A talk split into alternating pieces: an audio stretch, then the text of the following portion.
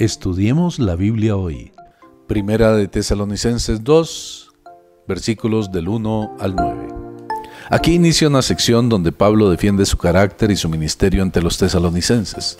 Esto no fue porque Pablo estuviera inseguro acerca de su ministerio, sino porque tenía enemigos en Tesalónica que lo desacreditaban en su ausencia, especialmente debido a su apresurada salida de Tesalónica. Los enemigos de Pablo decían que había dejado la ciudad rápidamente porque era un cobarde interesado. Esta revelación de su carácter no fue hecha debido a que los creyentes tesalonicenses estuvieran sospechando o dudando de los misioneros.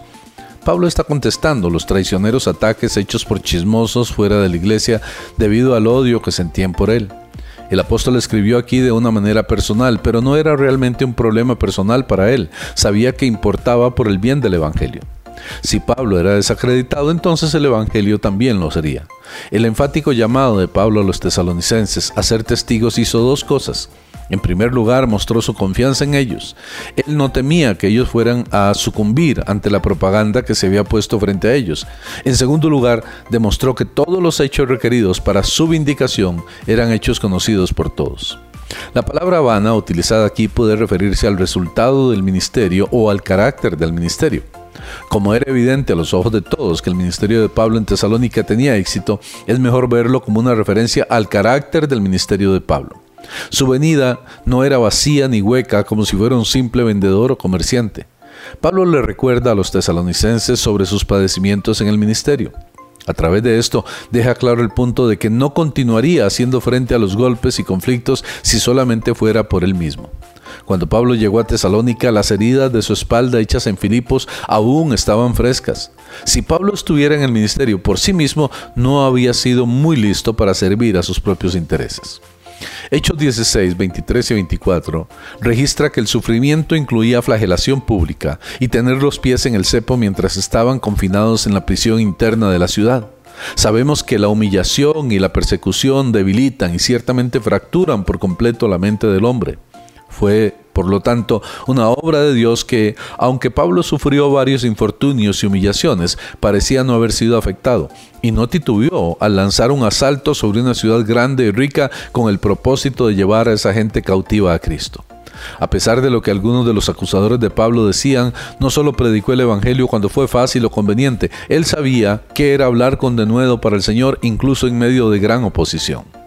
La palabra traducida como oposición, agón, contiene una metáfora extraída de los juegos atléticos o de la arena. Se refiere al lugar de la competencia y a la competencia misma, una carrera, una lucha, una batalla. Este tipo de conflicto siempre involucra trabajo intenso y extenuante, esfuerzos persistentes para superar la oposición determinada o al peligroso antagonista.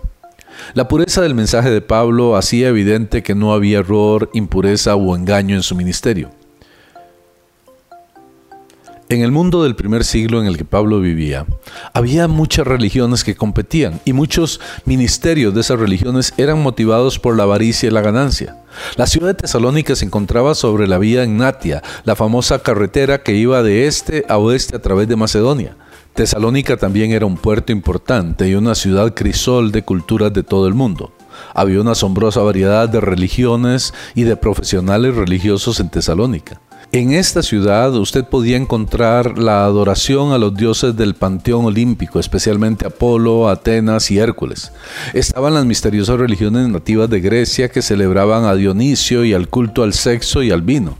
Las tradiciones intelectuales y filosóficas griegas también estaban representadas. Había santuarios para muchos dioses egipcios, Isis, Serafis, Anubis. También estaban presentes los cultos del Estado romano que deificaban a los héroes políticos de Roma. También estaba el pueblo judío y los gentiles temerosos de Dios. La mayoría de estas religiones tenían una mentalidad misionera y buscaban difundir su fe usando evangelistas y predicadores itinerantes. La mayoría de estos misioneros eran oportunistas que tomaban todo lo que podían de sus oyentes y después se trasladaban hasta encontrar a alguien más que los apoyara. Posiblemente nunca ha habido tanta variedad de cultos religiosos y sistemas filosóficos como en el tiempo de Pablo hombres santos de todos los credos y países, filósofos populares, magos, astrólogos, chiflados y maniáticos, al sincero y al falso, al justo y al traicionero, estafadores y santos, empujados y acalamados por la atención de los creyentes y de los escépticos. Pablo sabía que su evangelio no siempre agradaría a los hombres, pero sabía que era agradable a Dios. Él trató de hacer al Evangelio tan atractivo como le fue posible, pero nunca cambió su enfoque central ni su carácter. Pablo nunca toleró asuntos como la necesidad del hombre, el Salvador de Dios, la cruz, la resurrección y la vida nueva. La verdadera gracia posee una naturaleza de lo más masculina, libre, noble, y no remite nada de su diligencia por temor, ni por un ceño fruncido, ni por la esperanza de una recompensa. Pablo entendía que la avaricia siempre va cubierta, siempre se oculta bajo una noble meta. Pero Pablo no usó palabras lisonjeras que a menudo encubren avaricia. Cuando Pablo ministró a los tesalonicenses no se interesó por su gloria personal, no necesitó de presentaciones sofisticadas o elogios fastuosos. Su satisfacción provenía de su relación con Jesús, no por los elogios de la gente.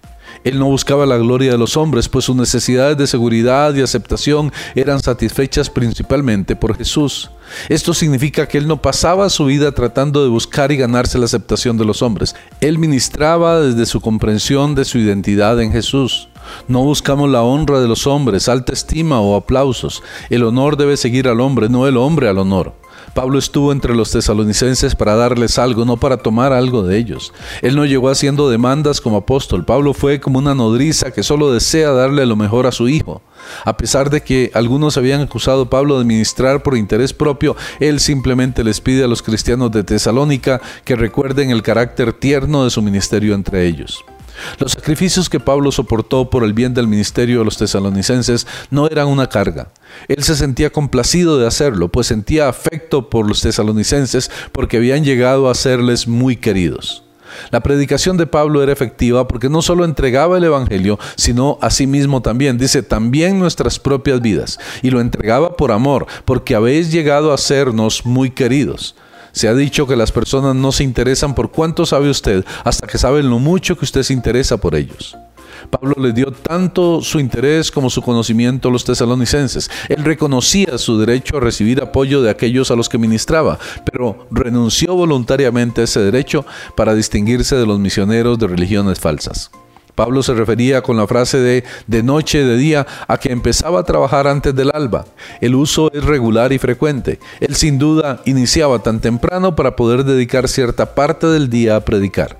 No puede haber duda de que había un motivo valioso y particular que lo llevó a refrenarse de reclamar sus derechos, pues en otras iglesias él ejerció el privilegio que se le concedía, así como otros también lo habían hecho. Espero que este tiempo sea de edificación y de bendición para su vida. Soy el pastor Carlos Umaña.